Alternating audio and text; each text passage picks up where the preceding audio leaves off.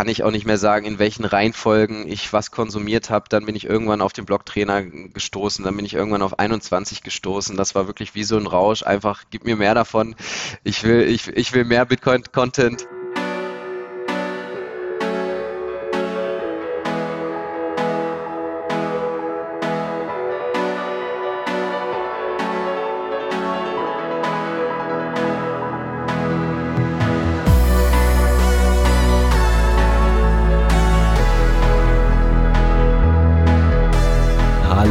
Herzlich willkommen zu einer neuen Folge Der Weg. Heute vielleicht leicht verwirrend, denn neben Daniel haben wir auch Daniel da. Hallo Daniel und Daniel. Hallo. Hallo ihr beiden. da würde ich sagen, gibt uns unser Daniel kurz die Blockzeit äh, und dann verlieren wir gar nicht so viel Zeit und starten direkt rein. Äh, ja, also wir sprechen heute zur Blockzeit 750114 und äh, du hast bestimmt auch schon mal die eine oder andere Wegfolge gehört, Daniel. Dann würde ich sagen, erzähl mal was über dich, unabhängig von Bitcoin, was du bereit ja, bist oder was du gerne mit der Community teilen möchtest. Ja, ich habe schon einige Folgen gehört. Ähm, erstmal Gratulationen an ja, euer Format, finde ich wirklich sehr interessant. Wer bin ich? Ich bin Daniel, bin 30 Jahre alt, ähm, habe ein Handwerksunternehmen zusammen mit meinem Bruder. Ähm, ja, ansonsten sportbegeistert gewesen, bis viele Verletzungen dazu kamen. Äh, von daher immer mehr Zeit gehabt, mich auch mit anderen Themen äh, zu beschäftigen. Und ja, wie ich dann äh, konkret zum Bitcoin gekommen bin, äh, werde ich euch bestimmt gleich noch erzählen können. Aber das ist erstmal so der Rahmen von mir. Cool. Sehr cool. Darf man fragen, in welchem Bereich du da handwerksmäßig unterwegs bist, beziehungsweise ihr, du und dein Bruder? Ja, äh, Heizung und Sanitärtechnik. Also wir werden äh, überrannt, könnt ihr euch äh, vorstellen zurzeit im Moment. Die Leute ähm, ja. ja. bombardieren uns mit Anfragen, was jetzt hier mit Gasheizung und Wärmepumpen und gut, ich meine letztendlich Heizung Sanitär ist immer äh, gefragt, weil jeder braucht Wasser, jeder mhm. braucht, will es warm zu Hause haben und von daher ist das auch äh, ja, eine spannende Branche, würde ich mal behaupten. Das, das glaube ich. Und du machst es mit deinem Bruder zusammen? Ja, genau. Also es cool. ist ein, das heißt, es, es ist ein Familienunternehmen. Äh, wir sind quasi die dritte Generation. Oh, nice. äh, die, die, die Firma als solche gibt es schon, glaube ich, äh, ja, seit 1859. Äh, äh, krass. Also die hat schon äh, einige ja, Finanzsysteme durch überdauern können.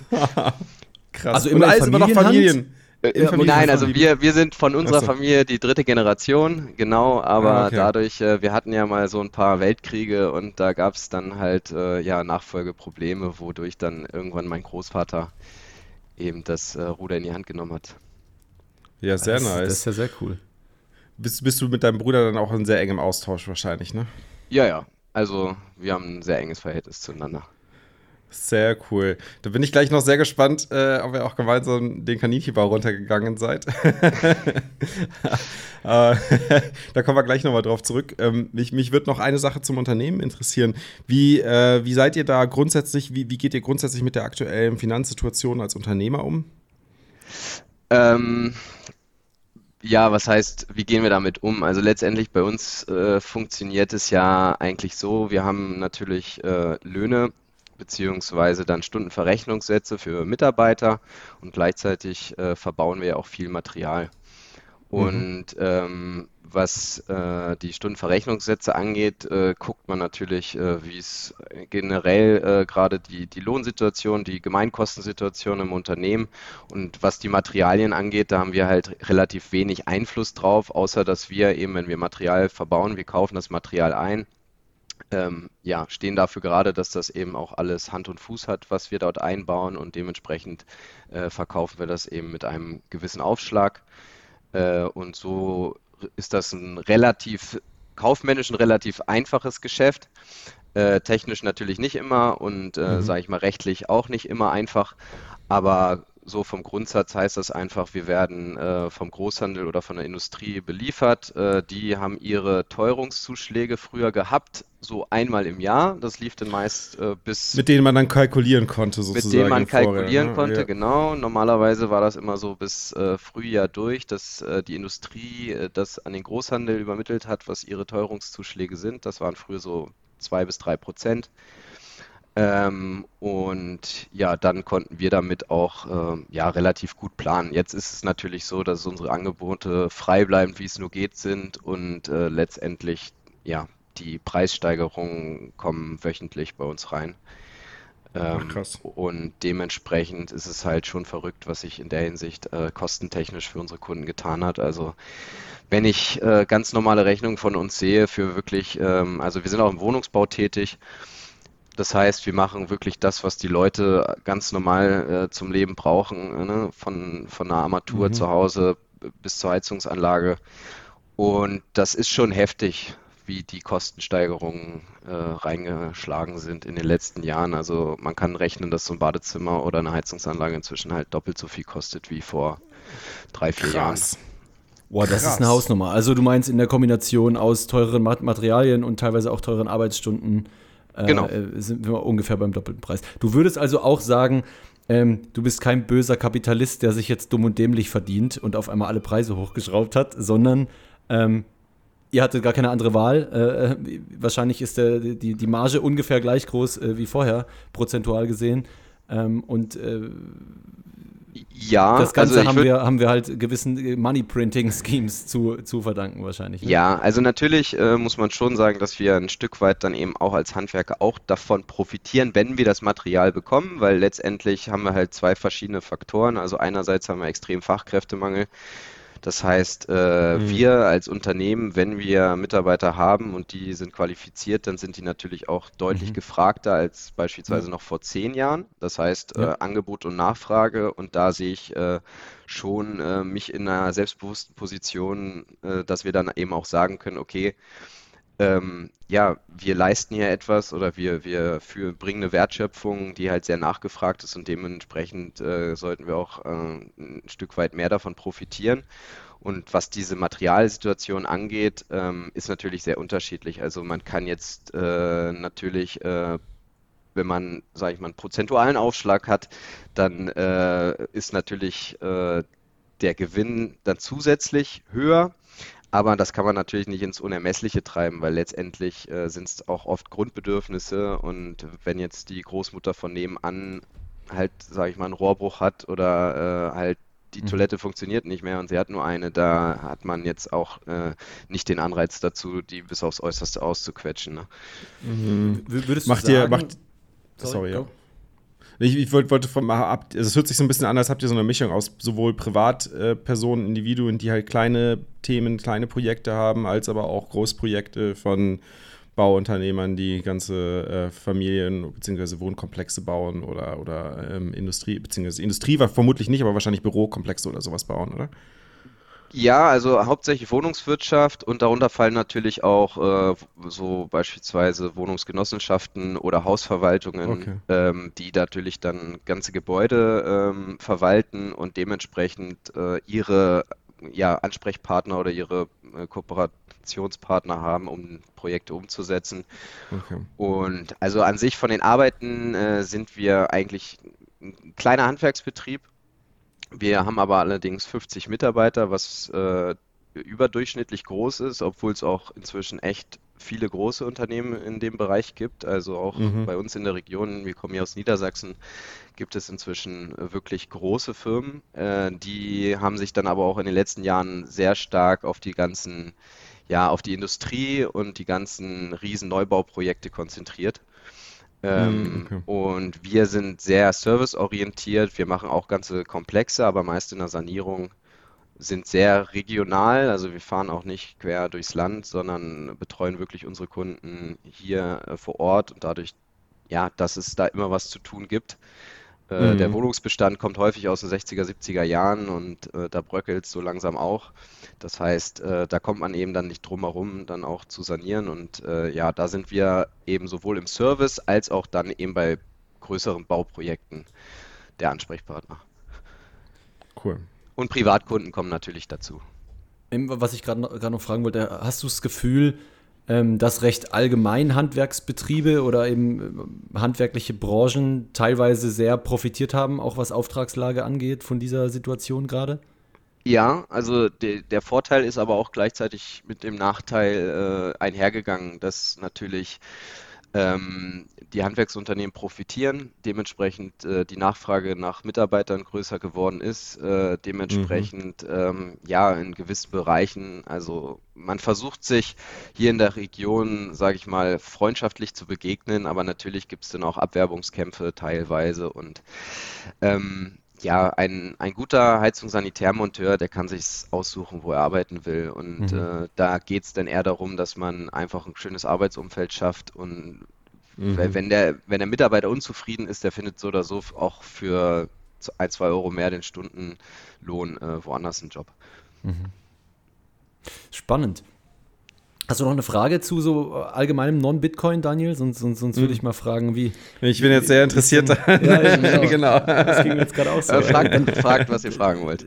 Dann, dann klär uns doch mal auf, wie, wie bist du jetzt äh, von, von dieser Situation aus, die ja erstmal nicht viel mit Bitcoin zu tun hat, würde ich sagen, ähm, wie bist du da auf Bitcoin gekommen? War das irgendwie durch Corona dem geschuldet oder was ist da passiert?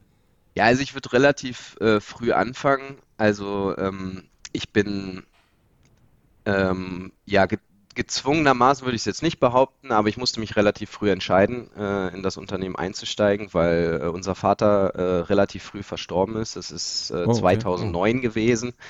Äh, dementsprechend hat meine Mutter, die eigentlich äh, mit der Thematik gar nicht viel am Hut hatte, ähm, den Betrieb weitergeführt mit zum Glück auch ähm, ja, guten Personal, ähm, was aber auch nicht immer einfach ist, weil man muss sich natürlich auf andere Menschen verlassen. Ja. Äh, War äh, ja auch mitten in der Finanzkrise, ne? Also, äh, ja, genau, genau. Und ähm, was wir ja auch durch den Bitcoin gelernt haben, sich auf andere Menschen zu verlassen, ist immer, äh, ist immer so eine Sache.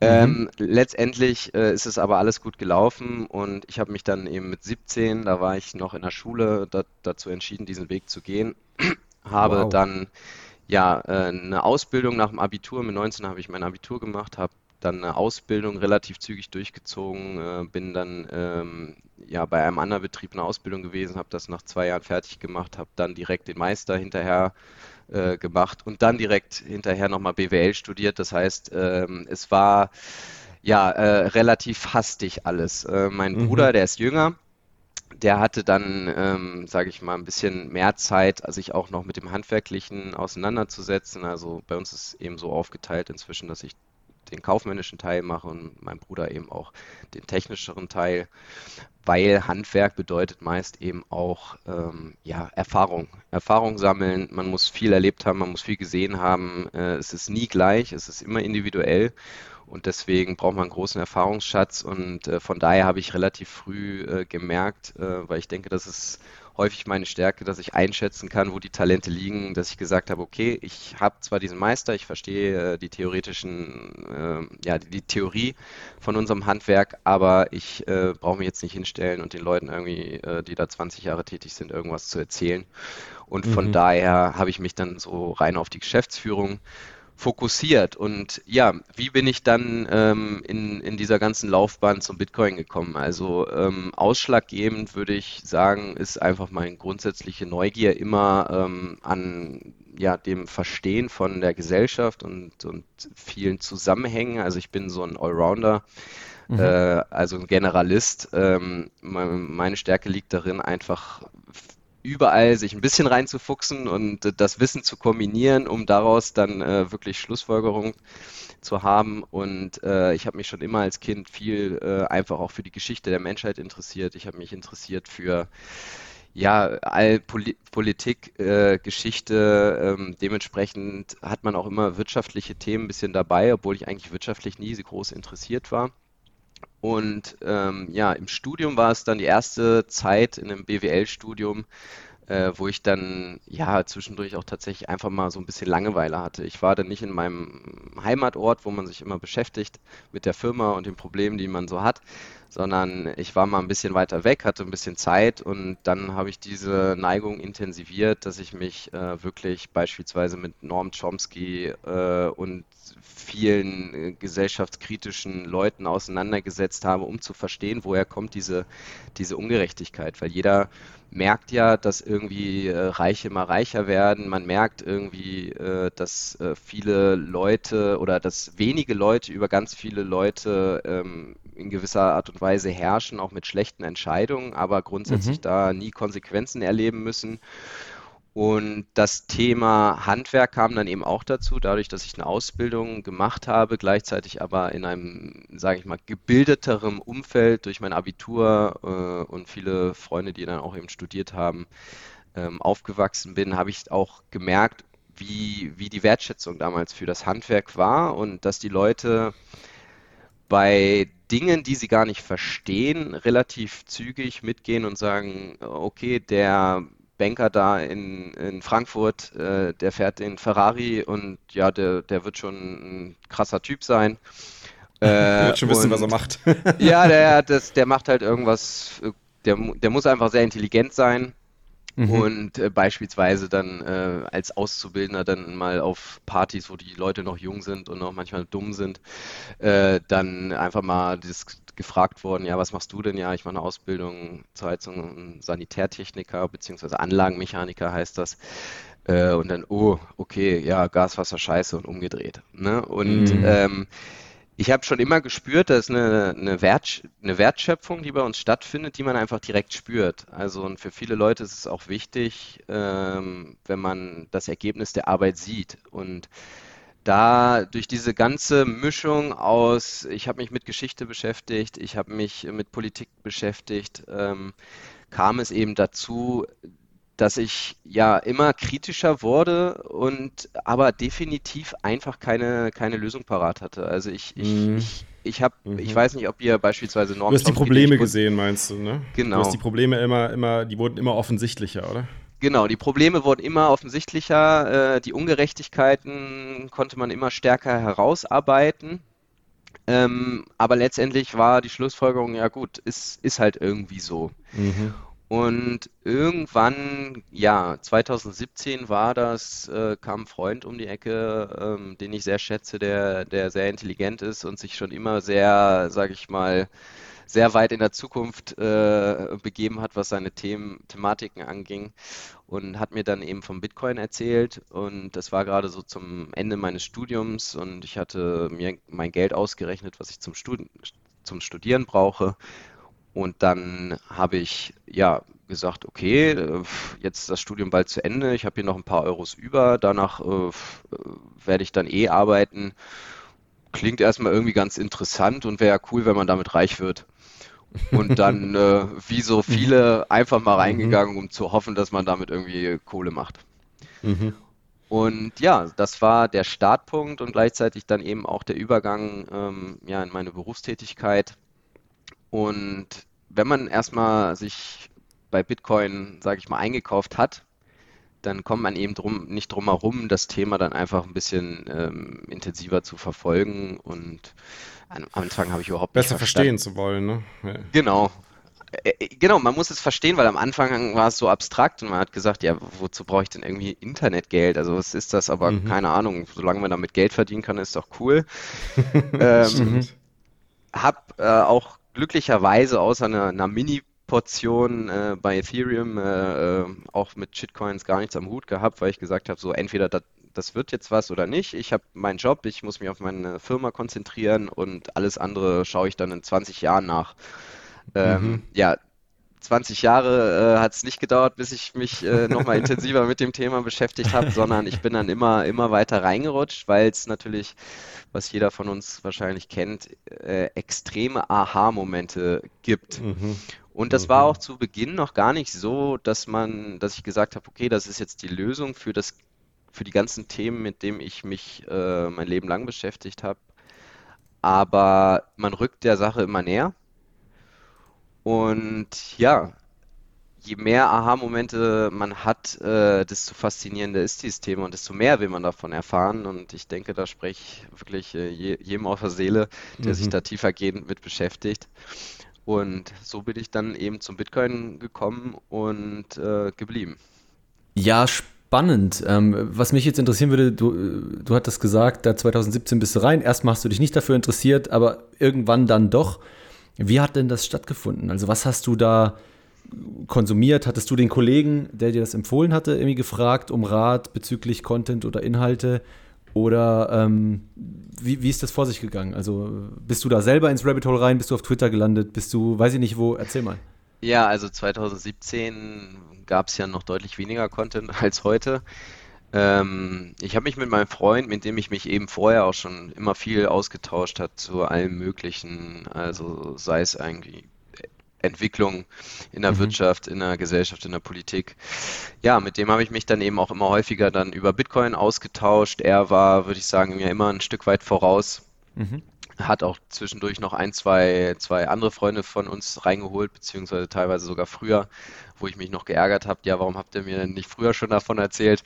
Ähm, und ja, letztendlich muss ich sagen, 2017 äh, ging es dann ja auch, äh, also ich bin, weiß nicht, bei 3800 Euro oder so war damals der Preis, dann ging es ja noch eine ganz schön eine Ecke hoch.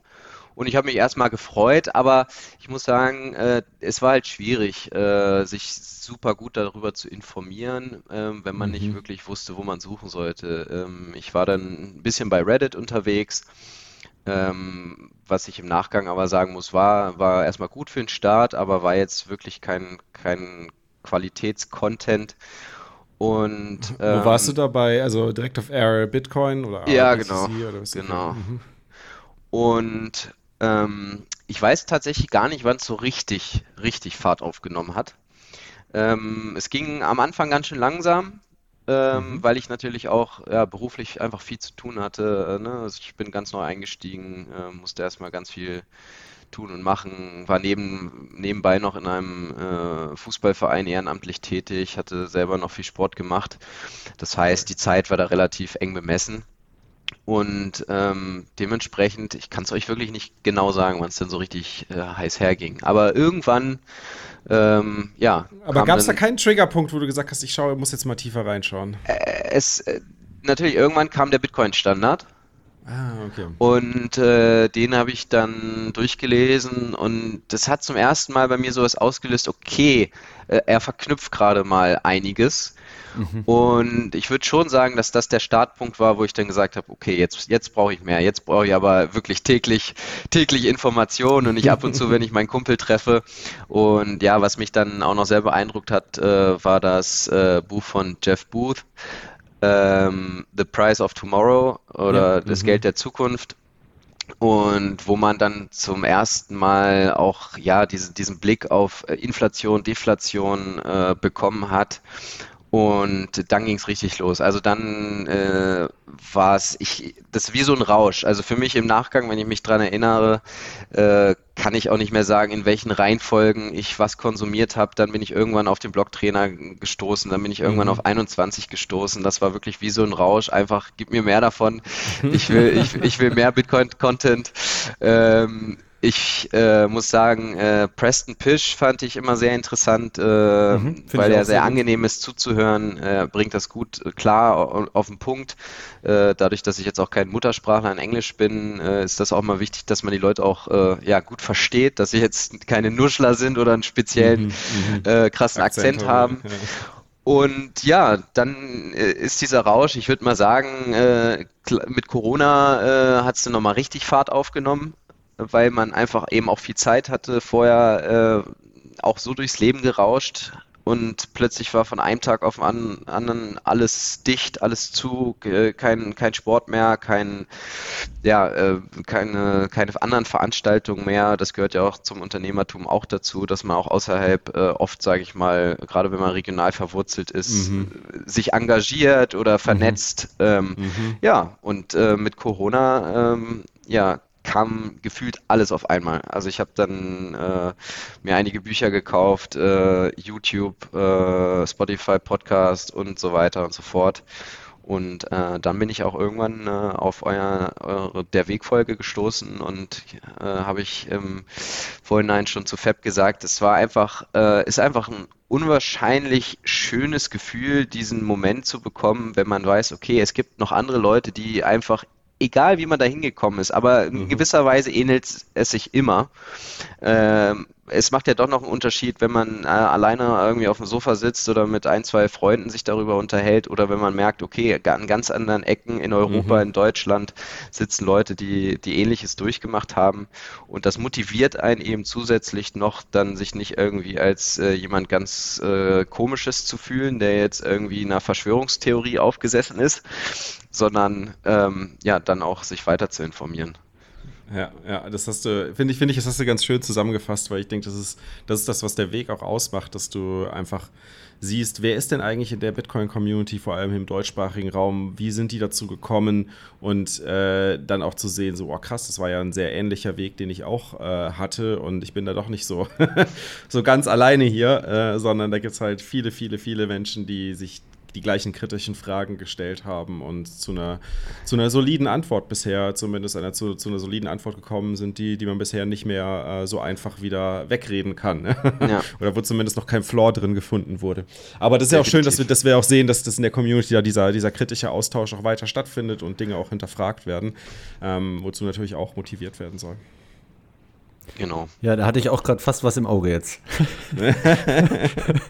ähm, Daniel, du hattest da noch einen Kommentar geschrieben, noch als äh, ergänzende Frage. Äh, yeah. Willst du das noch fragen? Soll ja, ich das genau. fragen? Aber finde ich äh, auch noch sehr interessanten Punkt. Ja, mich, mich, mich würde noch interessieren, wie, wie schaut das äh, aus im, in der Zusammenarbeit mit deinem Bruder? Ist der, ist der quasi von dir sozusagen auch dadurch mit reingezogen worden? Äh, hast du ihn da das hast du wahrscheinlich nicht locker gelassen, oder? Also so viel kann ich verraten, dass meine gesamte Familie, ähm, ich konnte es äh, nicht mit gutem Gewissen zulassen, dass meine Familie nicht äh, Bitcoiner sind und dementsprechend äh, da vertraut mir auch jeder, ähm, ja, weil ich schon immer so, sage ich mal, der Theoretiker bei uns war und mein Bruder ähm, ist auch, äh, ich würde ihn schon auch als Bitcoiner bezeichnen, aber er ist immer noch zurückhaltender in der Thematik äh, als ich. Nichtsdestotrotz, ich habe noch einen weiteren Bruder, äh, den habe ich auch versorgt, meine Mutter habe ich versorgt. Äh, selbst meine Großmutter hat gesagt, auch wenn ich jünger wäre, dann äh, hätte ich, wäre ich da auch noch mit eingestiegen. ähm, ja, und äh, tatsächlich, äh, mein Bruder äh, ist eben dann, wir unterhalten uns häufig natürlich und wir haben mit viel, sehr vielen Menschen bei uns im Beruf zu tun und ähm, man erkennt viele Denkmuster einfach in der Gesellschaft, äh, wo man sagt, okay Leute, ihr habt alle ein Problem. Ihr, ihr, jeder regt sich über irgendwas auf. Jeder hat hier mhm. ein Problem mit dem Ist-Zustand. Nur ähm, wenn man den Leuten dann auch ein bisschen manchmal aufzeigen will, wir müssen mal bis zur Wurzel des Ganzen runtergehen. Mhm, ne? Mhm. Also warum gibt es diese, genau. diese Form der Korruption? Warum ähm, ne, das Thema Inflation, was man, was ich ja schon äh, vorher deutlich stärker gepredigt habe und nun merkt man, die Leute reden tatsächlich darüber und was das für die Leute im Alltag bedeutet. Mhm. Mm, so langsam trifft man auch Leute, die dann auch mal bereit sind, äh, zuzuhören, um woran das denn liegen könnte und dass vielleicht Geld tatsächlich äh, einen Einfluss darauf hat, wie Politik funktioniert, wie Ungerechtigkeiten entstehen und ähm, wie viel Geld gedruckt wird, wie Geld entsteht. Also das war mhm. für mich wirklich das Faszinierendste, dass man sich irgendwann damit beschäftigt, okay, wie kommt denn, wie kommt denn das Geld eigentlich tatsächlich in meine Hand oder auf mein Bankkonto? Und äh, wenn unsere Bundesregierung mal wieder sagt, sie, sie schnüren ein Paket, wie man das so nett formuliert, mhm. äh, oder egal welche Regierung auf der Welt, ich meine, das machen ja alle gleich, ähm, woher kommt das? So, und mhm. die, die Leute sind absolut nicht bereit gewesen, dem nachzugehen. Also sie haben sich über jedes Problem aufgeregt, was man hier feststellen kann. Äh, jetzt heutzutage ist, ist es ja simpel, ne? Und die Sachen werden teurer aber äh, mein Lohn steigt nicht in dem Verhältnis. Mhm, mhm, ähm, aber es sind ja noch ganz, ganz, ganz viele andere Sachen. Ne? Also warum ähm, können bestimmte reiche Leute äh, in, in einer, sag ich mal, ich weiß nicht, ob ihr den, die Serie Dopesec mal gesehen habt, da geht es eben um die Opioidkrise in den USA.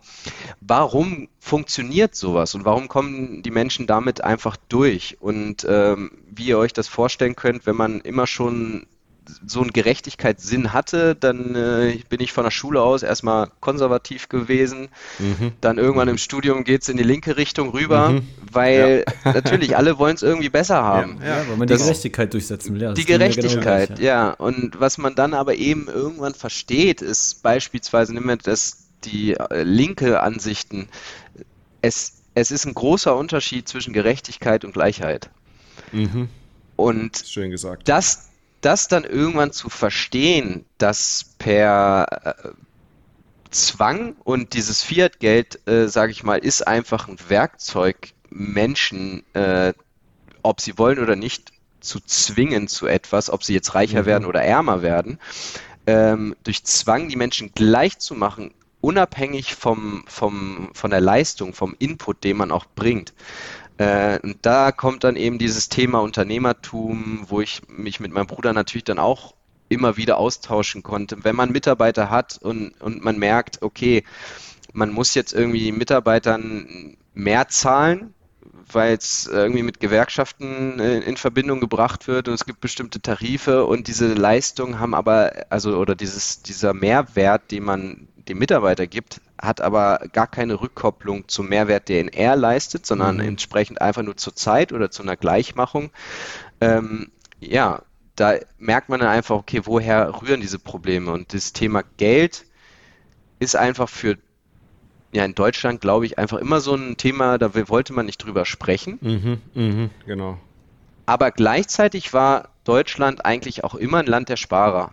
So, und wenn man, wenn einem irgendwann bewusst wird und man hat Mitarbeiter, die erzählen einem, wie sie verzweifelt mit ihrer neu gegründeten Familie nach einem Haus suchen, wenn, wenn man merkt, äh, wie die Preise im Immobilienbereich explodieren. Und das merken wir auch eben bei unseren Kunden. Also wie viele Millionärsfamilien es gibt, die einfach wirklich blöckeweise Immobilien besitzen, weil sie einfach rechtzeitig mhm. damit angefangen haben. Irgendwelche kleinen äh, Läden von früher äh, in der richtigen Lage eine Immobilie gehabt und plötzlich ähm, mhm. sind die reichsten Menschen Immobilienbesitzer und müssen aber gleichzeitig aufgrund dessen, dass die Inflation immer weiter voranschreitet, was ja gut für uns ist erstmal, ne, wenn man dieses Thema Konsum annimmt oder Investition, äh, müssen trotzdem das Geld, was sie dann irgendwann generieren und wenn, sage ich mal, die Schulden erstmal so ein bisschen in Grenzen gehalten sind, müssen, nehmen sie trotzdem immer weiter Schulden auf, immer weiter, immer weiter, immer weiter, weil sie müssen irgendwas machen, weil wenn sie ihr Geld jetzt hier einfach nur rumliegen lassen, dann wird es halt weniger wert. Und wenn man dann merkt, was Handwerk bedeutet. Das heißt, es ist ein unwahrscheinlicher Wissensschatz, den man braucht. Man braucht ganz, ganz viel Erfahrung. Es ist technisch hochkomplex und dann zu merken, dass Mitarbeiter, die eigentlich einfach gute Handwerker sein sollten oder Bürokaufleute, anfangen mhm. mit irgendwelchen Trading-Plattformen und Aktien mhm. und dann merkt man, okay, ja die Gesellschaft. Ja, also wie sagt man so schön, also wenn, also, wenn man merkt, dass jeder es macht, dann ist es eigentlich äh, zu spät. So, ja. und plötzlich fing jeder an, äh, ja, in ETFs zu investieren und ähm, das saugt unwahrscheinlich viele Ressourcen aus der Gesellschaft raus, weil mhm. warum muss sich jemand, der eigentlich ein guter Handwerker ist, plötzlich als, äh, ich sag's mal, Hedgefondsmanager probieren? Ja. Genau. Und so. sich in seiner Freizeit in die Richtung noch fortbilden, obwohl er ja eigentlich nur genau. seine Rücklagen aufbauen möchte, eine Sicherheit haben möchte. Ne? Genau, und äh, wir haben jeden Tag mit der Fiat-Welt äh, und den Problemen der Fiat-Welt zu tun. Ne? Also jetzt Materialknappheit ist eine Geschichte, aber wenn man mit deutschen Behörden zu tun hat, der, der, der, ich, kann ich auch ein Lied von singen. Ich, ich, ich, weiß gar nicht, wo ich anfangen soll. Ich weiß gar nicht, wo ich anfangen soll. Also erstmal, man, da ich bin auf, drüber reden. Ja, ich bin auf der, ich bin auf der Meisterschule und äh, es gibt sowas bei uns, das nennt sich Trinkwasserverordnung. Das heißt, äh, das Trinkwasser in Deutschland wird, äh, ist ein Lebensmittel und es ist ein hohes Gut und das gilt zu schützen. Und dann werden Normen ohne Ende auf den Markt geschmissen, die immer noch verschärfender sind und noch verschärfender und noch verschärfender, wo man irgendwo merkt, okay, also wir haben jetzt ein Trinkwassersystem, unsere Eltern und Großeltern sind mit dem super klargekommen. Keiner ist bei uns am Trinkwasser gestorben. Plötzlich wird, werden aber Gesetze so geschrieben, oder äh, technische Regeln oder Normen so geschrieben, dass immer weiter nachgerüstet wird. Und irgendwann versteht man, hey, da steht die Industrie hinter, die diese Gesetze schreibt, mhm die alle mhm. Immobilienbesitzer ständig dazu zwingt, nachzurüsten. Ihre also Produkte ein Wasser darf nicht eine Sekunde mehr irgendwo im, ne, es darf nicht mehr in der Leitung, ein Meter darf nicht mehr in der Leitung für ein paar Stunden stehen bleiben, weil dann gibt es ja Legionellengefahr und dann sind wir alle tot. Ähm, ich habe ich hab eine Zeit lang in Mexiko gelebt, da haben die schwarze Bottiche auf dem Dach, womit man duscht. Und eigentlich ja. wird beispielsweise am Legionellen ist die größte Gefahr beim, wenn das zerstäubt wird und man es einatmet. Mhm. Ich kenne keinen Mex Mexikaner, der an Legionellen gestorben ist. Ähm, und dann versteht man irgendwann, okay, die Industrie schreibt diese Gesetze, die äh, Gesetze werden von den Politikern, die von den äh, von der Industrie, sage ich, ich will es jetzt nicht Korruption nennen, aber äh, bevorteilt werden, dann äh, auf den Weg gebracht beeinflusst werden halt einfach. Ne? Beeinflusst, ne? genau. Ja. Was ja erstmal grundsätzlich, kann man als Handwerker sagen, ist ja super für uns. Genau. Wir kriegen dadurch immer mehr Arbeit. Aber das Problem ist, die Risiken werden komplett auf, dem Handwerker, auf den Handwerker äh, abgewälzt. Das heißt, wenn dort irgendwas schief geht oder nicht den Gesetzen oder den Normen entspricht, ist der Handwerker, der es eingebaut hat, voll dafür haftbar. Die Industrie verkauft ja nur Produkte. Das heißt, wir, die das erfüllen müssen, diese Produkte einkaufen müssen, beim Kunden einbauen müssen und verkaufen müssen, haben zwar auch einen kleinen Mehrwert dadurch, dass wir mehr Arbeit haben, aber den größten Mehrwert hat die Industrie. Gleichzeitig hat die Industrie, mhm. wenn was schief geht oder wenn mal nicht den Normen entspro entsprochen wird und es kommt zu Gerichtsverfahren, keinerlei Risiken. Und dieses Spiel, dass der Gewinn privatisiert wird, aber mhm. nur an die großen Player mhm. und der Verlust, egal wo es ist, auf die gesamte Gesellschaft beziehungsweise auf das schwächste Glied abgedrückt wird. Das sieht Jetzt man in jeder, an jeder Ecke. Genau. Und das, das Problem ist ja, dass dieses, äh, dieses Hamster oder dieses, dieses Rad, würde ich sagen, was, was diese Maschinerie, die da am Laufen gehalten wird, die wird ja zusätzlich noch dadurch gefuelt von der Gesellschaft. Das, die Gesellschaft möchte das ja auch noch, weil ja blöderweise auch noch die ganzen Rentenfonds und die ganzen Rücklagen, die ganzen Absicherungen, die ETFs, die ich mir kaufe und so weiter, die ja genau in diese Firmen investieren und damit auch jeder ein Interesse hat, dass diese Firmen immer größer, immer zentralisierter und immer mehr Macht bekommen, damit sie immer mehr ähm, Rendite generieren, was dann entsprechend an die Beteiligten, die halt, äh, denen das alles gehört, über mehrere Konstrukte wie ETFs und, genau. und, und, und, Rentenfonds und so weiter halt dann da, da drin, äh, also das Geld, was da drin versunken ist, das soll ja, soll ja quasi mehr werden und sich, sich entwickeln, äh, um halt nur der, der Inflation aus dem Weg zu gehen. Und damit hast du so wie so ein, wie so ein Teufelskreis, der von allen Seiten, wo alle Seiten irgendwie ein Interesse daran haben, das weiter fortzuführen, aber die Konsequenzen gar nicht mehr richtig berücksichtigen.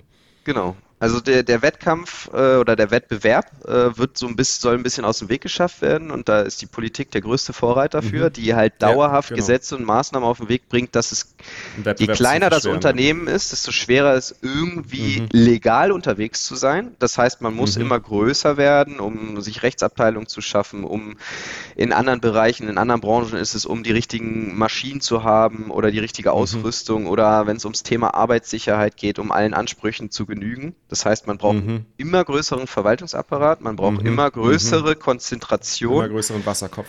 Immer größeren, ja, erstmal immer größeren Wasserkopf und auch immer eine immer größere Kapitalallokation an, mhm. an wenigen Plätzen, ja. an, wen, an wenige Leute. Ne? Und dann ähm, wird gleichzeitig natürlich immer gesagt, ja, aber der Mittelstand und die kleinen Unternehmer, das ist das Rückgrat des Landes, was es auch definitiv mhm. ist. Aber sie werden ausgesaugt. Aber sie werden ausgesaugt bis zum Äußersten. Mhm.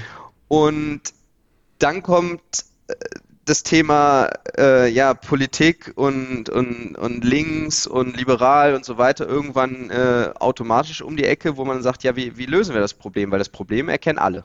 Mhm. So. Ja. Und vorher, ich hatte keine Lösung, weil letztendlich alle Leute irgendwie in den Kommunismus zu treiben und zu sagen, ja, okay, niemand muss, also egal was du machst, du kriegst jetzt das Gleiche.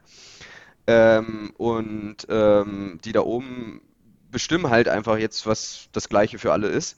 Das ist ein, nie mein Ansatz. Haben wir schon x-mal gesehen, funktioniert nicht. Funktioniert artet immer im Totalitärs, totalitär, totalitären Konstrukten aus. Genau. Und äh, deswegen habe ich einfach gut Achselzucken gesagt, weitermachen. Ähm, ist halt so, ja, und mit Bitcoin hat man zum ersten Mal zumindest eine Hoffnung darauf, dass wir eine Lösung parat haben, mhm.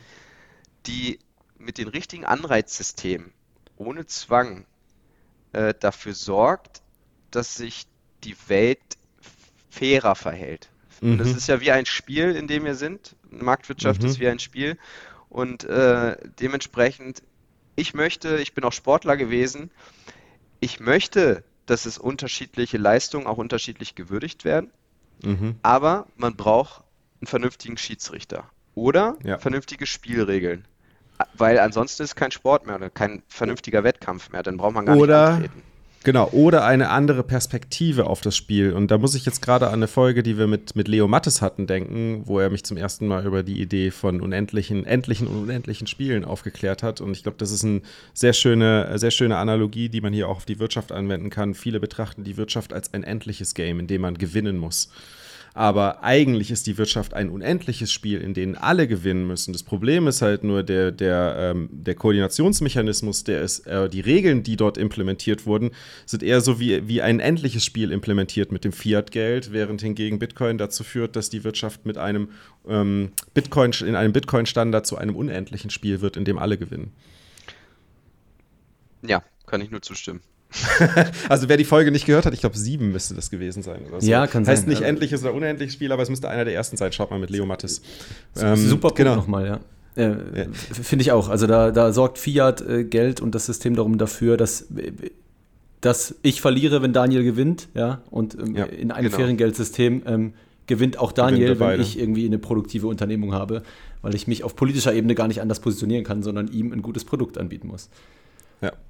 Und vor allem, wenn du halt, wenn du halt in, äh, insgesamt, das geht ja auch wieder auf die Ideen von, von ähm, aus dem Buch mit ähm, äh, von, von Jeff Booth mit äh, der Preis der Zukunft wieder einher, ja. weil wenn, wenn, wenn ich Wertschöpfung, wenn ich Wertschöpfung betreibe ähm, und alle Wertschöpfung betreiben, dann projiziert sich diese Wertschöpfung mit einem gesunden Geld auch auf die gesamte Gesellschaft und nicht nur auf denjenigen, der die teilweise ja nicht mehr vorhandene Wertschöpfung einfach nur abgreift. Ja, ja.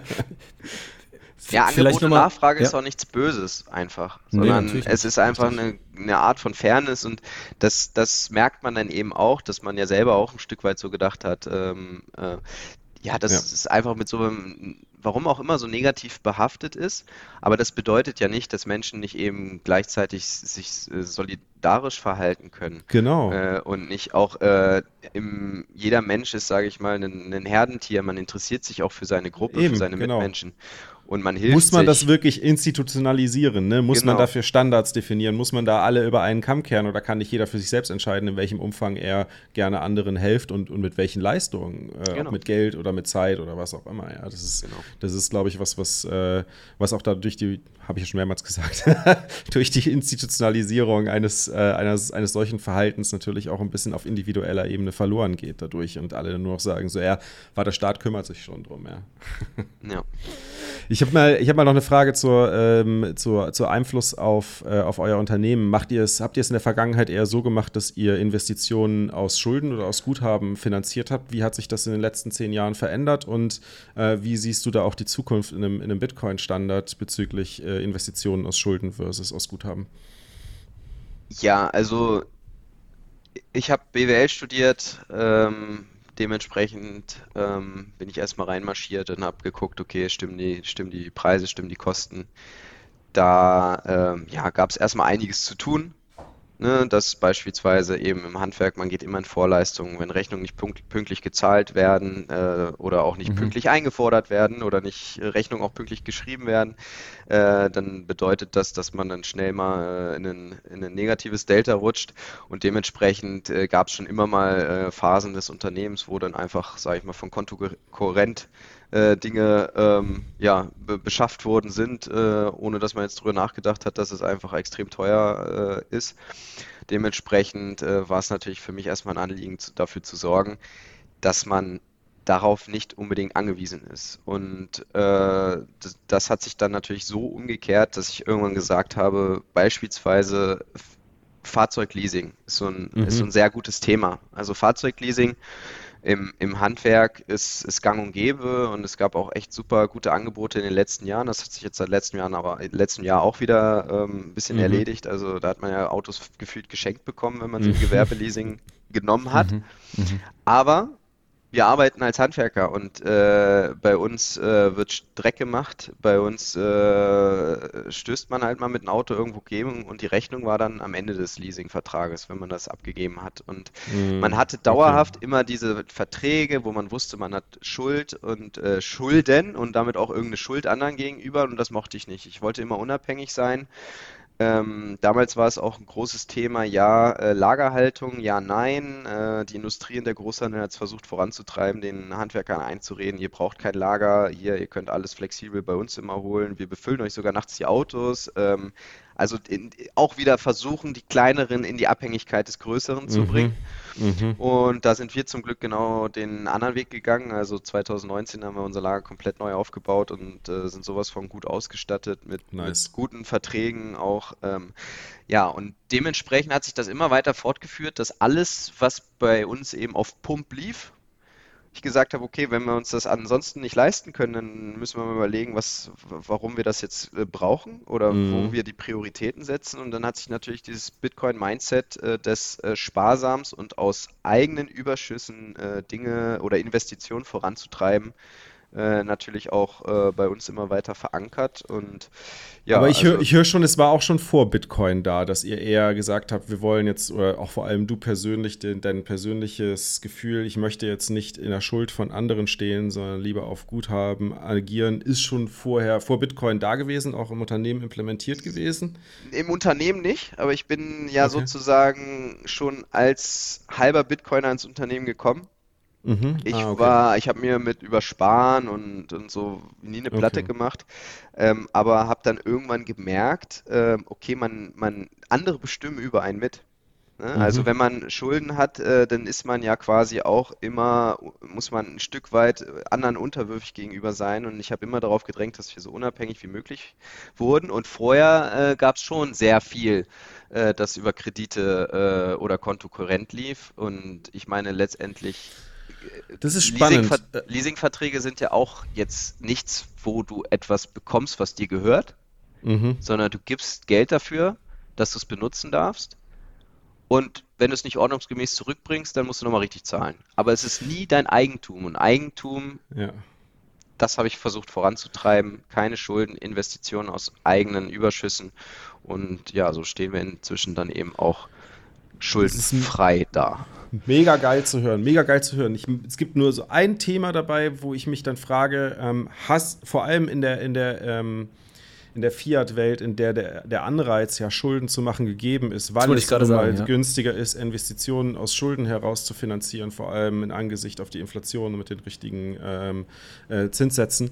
Ähm, siehst du nicht, dass du da als Unternehmer im Vergleich zu den anderen Unternehmen, die eine, die eine Schuldinvestmentstrategie fahren, vielleicht ins Hintertreffen gerätst, weil du dich im Wettbewerb aufgrund von fehlendem Wachstum, fehlenden Investitionen ähm, eventuell nicht mehr behaupten kannst?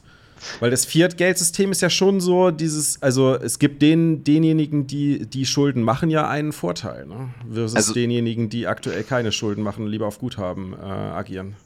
Definitiv. Und ähm, im, im, Privaten habe ich es auch so gemacht, äh, eine Rechnung aufgestellt und gemerkt, okay, eine Immobilie kriege ich äh, geschenkt quasi.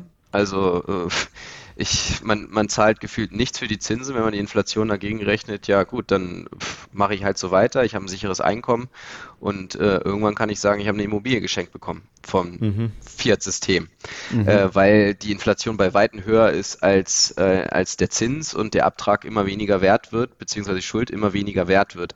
Ähm, im Unternehmen haben wir aber einen, einen ganz anderen Ansatz. Also wir sind ein Familienunternehmen und ähm, wir hatten nie äh, vor, äh, weil letztendlich wir wollen auch noch leben. Also wir können jetzt auch, wir wollen in dieser Firmengröße, in der wir sind, hat man einen persönlichen Bezug zu den Mitarbeitern. Man äh, hat, äh, sage ich mal, die Dinge unter Kontrolle. Es äh, ist eine Größe, die, die handelbar ist als Familie. Man muss mhm. jetzt nicht irgendwie mit in, in Konzernstrukturen wechseln oder was auch immer. Und deswegen hatten wir auch nie den Anreiz zu wachsen. Aber ich kenne Unternehmen, also groß zu wachsen. Wir freuen uns immer über den einen oder anderen Mitarbeiter mehr. Aber wir wissen auch, was das bedeutet. Und für mich bedeutet das dann eigentlich nur, dass man diesem Hamsterrad noch extremer hinterherläuft, obwohl es einem ja als Unternehmer Stimmt. gut geht.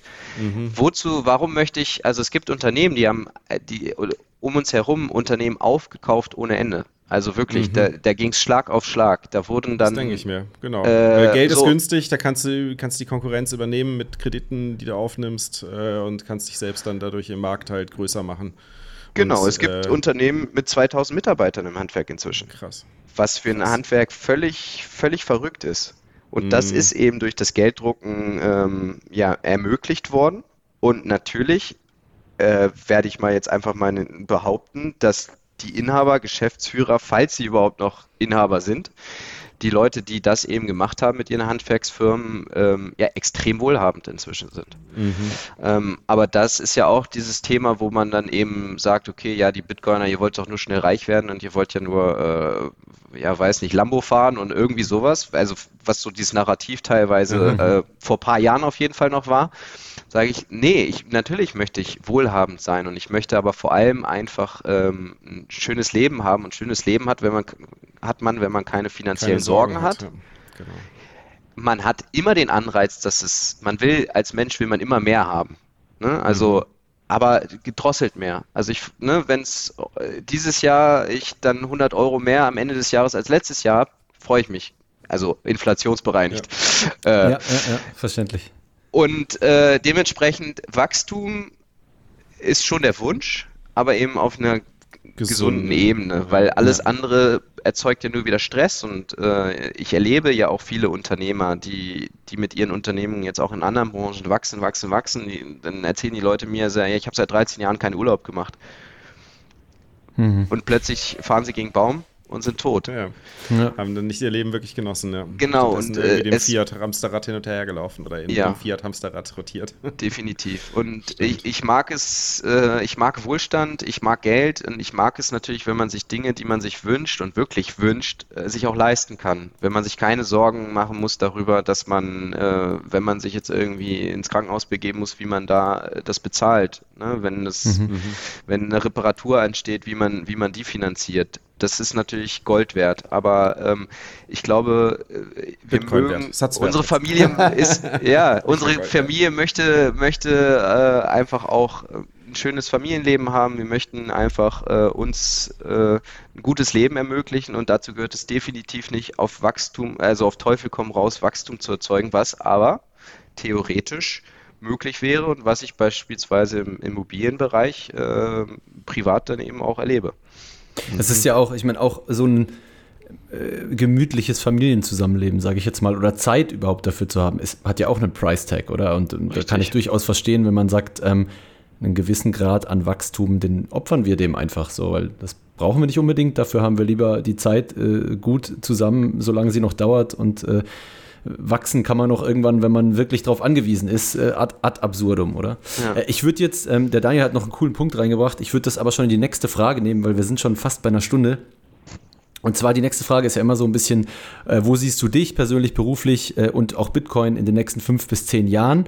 Und da würde uns jetzt noch interessieren, Habt ihr denn, du und dein Bruder, wenn ihr schon beide Bitcoiner seid, habt ihr auch so ein bisschen schon Richtung Unternehmensstrategie mit Bitcoin äh, geliebäugelt oder sagt ihr, nee, das trennen wir lieber, das würden auch Mitarbeiter nicht verstehen, das wäre ein bisschen zu verrückt? Also ich glaube, Mitarbeiter würden es nicht verstehen und äh, es, wir würden auch als verrückt abgestempelt sein, aber so viel kann ich verraten. Äh, man kann also Familienunternehmer privates und, und berufliches nie zu 100 Prozent trennen. und ähm, ja, wenn dann irgendwann äh, ein Bankier vorbeikommt und sagt, ja, ich habe gesehen, äh, ihr habt da jetzt ja ein bisschen was angesammelt, hier, ich kann euch hier irgendeinen so World ETF verkaufen, äh, dann sage ich, nein, danke. Äh, ich weiß schon, was ich in gesundem Maße ähm, dann eben auch als Unternehmen äh, mit den Überschüssen, die man jetzt nicht für Investitionen braucht, äh, ja, anfange. Mhm. Und das ist, kann ich so viel kann ich verraten. Äh, es ist, äh, Bitcoin ist da auf jeden Fall die erste Wahl. Und äh, wir sind cool. da, ich bin da auch ein bisschen erfahren und ich habe ja auch mal eine Folge von euch gehört mit äh, Kale, heißt er, glaube ich. Mhm. Ähm, und ja, das war auch sehr witzig, weil er erzählt dann natürlich auch, wie er in seinem Büro sitzt und äh, ja, seine, seine Wallet ähm, und seine Seed Phrases versucht da irgendwie zu. Also ich habe es gravi graviert, äh, nicht irgendwie äh, gestempelt oder was auch immer er gemacht hat. Ähm, aber ja, man äh, macht dann genau das Gleiche, was man privat macht, dann eben auch fürs Unternehmen. Da hat man natürlich nochmal eine ganz andere Verantwortung. Ne? Also was man mhm. da, privat bin ich da ein bisschen risikofreudiger als, als im Unternehmen.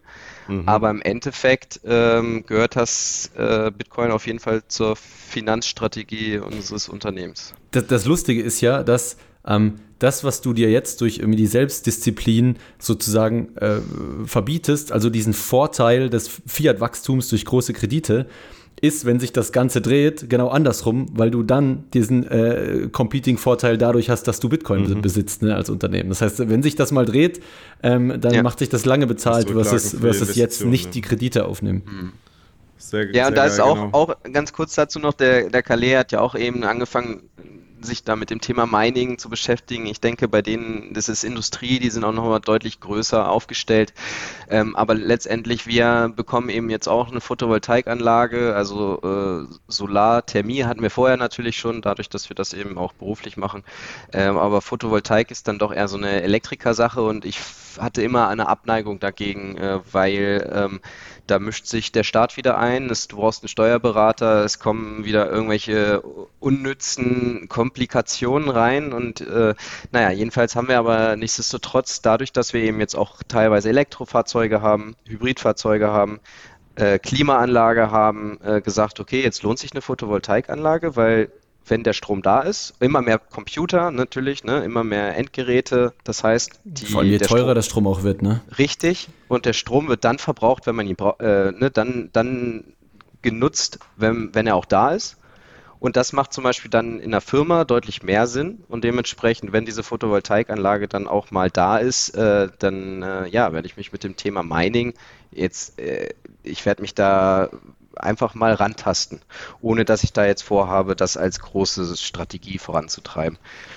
Macht total Sinn meines Erachtens, ähm, weil ich meine, die, Frage ist ja auch, wie wird sich in Privathaushalten äh, entwickeln? Wir haben ja die, wir haben ja einzelne Individuen aus der, aus der Szene, die ja, ihre Heizung auf, auf Bitcoin-Miner umgestellt haben mit, mit viel Basteln. Es, es gibt, glaube ich, zwei oder drei Unternehmen in Deutschland, die sich damit aktiv beschäftigen, Heizungsanlagen basierend auf Bitcoin-Mining rauszubringen.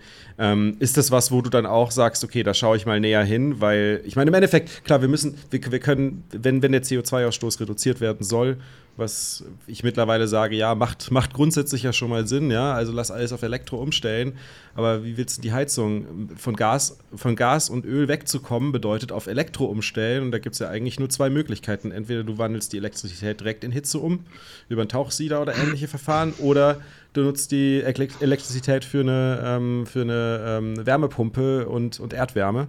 Aber du brauchst für beides Elektrizität und, und äh, wenn der Effizienzausstoß der Wärme aus einem Miner genauso groß ist wie aus einem Tauchsieder, ja, warum nicht direkt mit Miner äh, das Ganze machen, weil dann hast du halt zusätzlich noch den, den Mining-Profit da draus und hast natürlich die Kosten für die, für die, für die Abwärme sozusagen, also für die, für die Wärmeproduktion reduziert. Und das könnte ich mir vorstellen, dass es separaten Haushalten wahrscheinlich auch immer relevanter wird. Oder wie siehst du das aus deiner Erfahrung mit Kunden? Definitiv, also ich bin eh ein Fan von Dezentralität und das vor allem auch bei der Energieversorgung. Und wir werden niemals, also wer, wer jetzt glaubt, wir können äh, von fossilen Brennstoffen wegkommen, der ist komplett auf dem Holzweg. Aber das heißt nicht, dass wir wofür wir sie verwenden, äh, nicht komplett reduzieren können.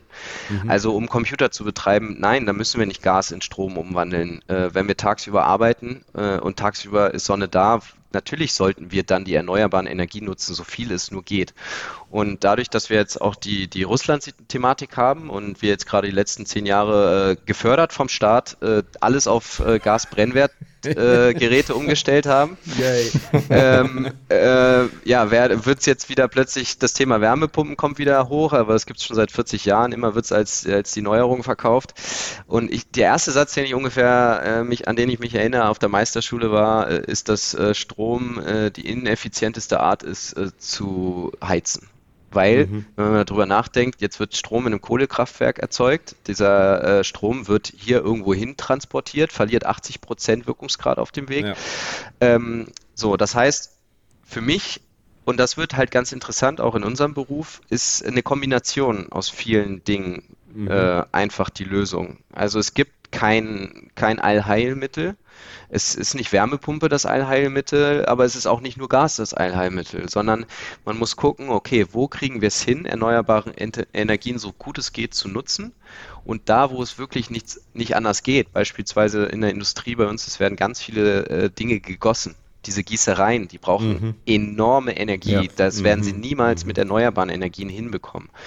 Mhm. So, und lass denen das Gas, aber für die Sachen, wo wir erneuerbare Energien nutzen können, sollten wir sie auch soweit es nur okay. geht, nutzen. Und da ist das Thema Bitcoin natürlich zusätzlich interessant, einerseits monetär und andererseits natürlich ja, wenn du etwas hast, was deinen Strom abnimmt, gleichzeitig Wärme erzeugt, wie kannst du diese Wärme wieder auch nutzen. Und dann kombiniert man alles, aber das ist dann gewerkübergreifend, also müssen Heizung, Sanitärexperten plus Elektriker plus Informatiker und das wird sich immer weiter vernetzen und dementsprechend werden, glaube ich, auch, auch im Privaten immer bessere Lösungen entstehen. Ich, ich, fand das gerade einen wichtigen Punkt, den du gesagt hattest, dass irgendwie Gasheizungen erstmal gefördert wurden und jetzt äh, schaut ja, mal ein bisschen in die so Röhre, oder? Das ist, glaube ich, auch an dieser ganzen Energiethematik das, das ganz große Problem. Also natürlich darf man, und das hat man sicher viele Jahre vernachlässigt, ähm, wenn gewisse Energieproduktionssysteme äh, einfach große externalisierte Kosten haben, im Sinne von irgendwie äh, schlechte Luft oder so. Natürlich äh, will man die loswerden, natürlich muss man irgendwie äh, einen, einen Anreiz schaffen, dass Leute äh, dafür sor sorgen können, dass man die Luft über ihrem Haushalt nicht verschmutzen darf. Ne? Aber was der Staat natürlich immer macht, ist, er nimmt im Prinzip sozusagen das Outcome der Innovation vorweg. Ne? Also er sagt, hier, macht Gasheizungen. Jetzt sagt er, macht, macht doch Solar auf euer Dach. Genau. Und, und niemand weiß äh, an Opportunitätskosten, was er damit tötet. Ne? Äh, niemand weiß, welche schlauen Leute irgendwo auf ganz andere Ideen gekommen äh, wären, die jetzt vielleicht erst in 20 Jahren entdeckt werden, das aber schon jemand vor drei Jahren entdeckt hätte, wenn nicht ganz andere Dinge äh, incentiviert worden wären. Und das mhm. ist, glaube ich, ein riesiges Problem, dass man versucht, sozusagen den Markt auszutricksen, indem man sagt, ich weiß, wo es hingeht, baut alle Solaranlagen. Genau. Und man macht eigentlich alles teurer und komplizierter. Also diese Komplikationen, wie viele Behördenplätze geschaffen werden, wie viele Beamte es inzwischen gibt, mit denen wir uns ja quasi, die sind die eigentlich immer nur eine Bremse. Also es ist halt selten so, dass du sagst, okay, die haben jetzt wirklich ein ganz, ganz, ganz wichtiges Anliegen. Ja, ähm, ja. Und äh, Anträge mhm. werden verschleppt äh, und gleichzeitig, ja, sagen sie, ihr baut jetzt alle Gasheizung ein und jetzt nächstes Jahr ist halt, ihr baut jetzt alle Wärmepumpen ein. Ja, Was willst ja. du machen? Ich finde es mega spannend, mit dir über die Unternehmensperspektive auf Bitcoin noch weiter zu sprechen, welche, welche, welche Möglichkeiten da auch entstehen. Aber jetzt sind wir jetzt schon über eine Stunde und ich glaube, wir werden uns da sicherlich noch mal zu unterhalten in einem, in, einer, in einem anderen Podcast. Sehr gerne. Ähm, und da tiefer auch mal einsteigen. Ich würde sagen, um zum Ende zu kommen, vielleicht die letzten beiden Fragen, die, die Fab und ich ja typischerweise immer so haben. Äh, erste Frage ist, wen würdest du Orange pillen, wenn du die Instant Orange Pill hättest? Da habe ich mir schon viele, viele Gedanken zu gemacht und äh, so Antworten wie ja den mächtigsten Präsidenten, äh, ich weiß es nicht. Also inzwischen sehe ich beispielsweise, ich hätte früher mal Joe Biden gesagt, aber inzwischen weiß ich, dass er es am nächsten Tag wahrscheinlich wieder vergessen hätte. Boah, das wollte ich gerade ähm, sagen. Das wollte ich gerade sagen. Ähm, von daher ist das, äh, ist das wirklich schwierig. Äh, eigentlich sollte es die mächtigste Person, äh, sollte georange pillen, mhm. ge georange-pillt werden. Ähm, ja, aber äh, bei der Frage muss ich, ich habe mir wirklich Kopf drüber zerbrochen, da muss ich echt passen, weil die Leute, die mir wichtig sind, die habe ich georange-pillt. Und gut. jetzt äh, ist es einfach, zeigt die Zeit, äh, wer jetzt einfach mal drauf kommt und äh, wer einfach noch ein bisschen braucht. Okay, also du siehst da keine Notwendigkeit an bestimmten Personengruppen oder bestimmten Personen das zu machen, sondern du sagst auch so, jeder wird selbst drauf kommen, dann zu dem Zeitpunkt, genau. wo er es verdient hat. Genau. Cool. Cool. Ähm, ja, so, sollen wir dann direkt schon zur letzten, oder wie? Zack, Klar. zack. Auf geht's. äh, ja, dann da, Daniel, sag an, äh, was ist Bitcoin für dich? Ich bin gespannt, ob, ob du dir irgendwie was ich jetzt? Verrücktes nochmal überlegt hast. ja, heute äh, einfach mal du, den Gast lassen wir raus. Ja, äh, verrückt ist es nicht, aber für mich, äh, das habe ich relativ früh schon beschreiben können, Bitcoin ist für mich einfach der beste Lehrer, den ich je hatte. Mhm mhm. weil es einfach auf eine Art und Weise ähm, deine Neugierde weckt, gleichzeitig ohne Zwang, ohne Druck, sondern ähm, ich auch im Studium weiß ich ja, was es heißt, sich einfach irgendwelche Sachen reinzuprügeln, weil jemand es sagt, du sollst das jetzt lernen. Mhm. Und für mich ist Bitcoin der beste. freiwillig. Ja, für Bitcoin ist, mich, ist, ist, ist für mich der beste Lehrer, weil er dir einerseits ganz, ganz viel beibringt und mhm. gleichzeitig die Methode dessen einfach unwahrscheinlich gut ist. Also man lernt mhm. so viel äh, Zusammenhänge, man, man lernt äh, technisches, äh, finanzielles, man, äh, man, man lernt über den Menschen, über die Geschichte mhm. und ähm, genau die richtigen Ansätze, wo ich früher das Gefühl hatte, ich stocher mal hier rum, ich stocher mal darum und irgendwie ist das immer so die, nicht hm. ganz befriedigend, mhm. äh, führt der Bitcoin einfach wie so ein weiser Lehrer zusammen und sagt, hier, schau dir doch das Sehr einfach mal Punkt. an. Aber wenn du willst. genau, nur wenn du willst. Ja, ja. Richtig. Geil. Ja, Finde ich auch super spannend. Du hast recht. Da habe ich so noch nie drüber nachgedacht. Dadurch, dass es natürlich so viele, so viele Bereiche touchiert, wie ja Gigi das auch hervorragend mal erläutert hat, beschäftigt man sich unter anderem mit Bereichen, über die man auch niemals gestolpert wäre. Aber im Zuge dessen, dass dann da alles zusammenpasst, macht man es macht man's durchaus gerne. Eigentlich tatsächlich so, wie man, wenn unser Bildungssystem nicht wäre, wie es heute ist, eigentlich so, wie man auch als Kind lernen sollte. Ne? Dich Definitiv, interessiert was, ja, genau. geh dem nach Ganz und dann saug genau. alles, was dazu gehört, auf und dann ab zum nächsten, was dich interessiert. Ja. ja. ja. Cool. Richtig. Sehr geil. Daniel, vielen, vielen Dank, dass du dir heute die Zeit genommen hast. Als Unternehmer ist es ja auch nicht immer einfach, so viel Zeit sich rauszunehmen, aber für die Flaps äh, hast du das bestimmt gerne gemacht. Immer gerne, ja. Vielen Dank, Sehr dass cool. ich da sein durfte. Ja, ja danke dir vielmals auch von meiner Seite. Super cool.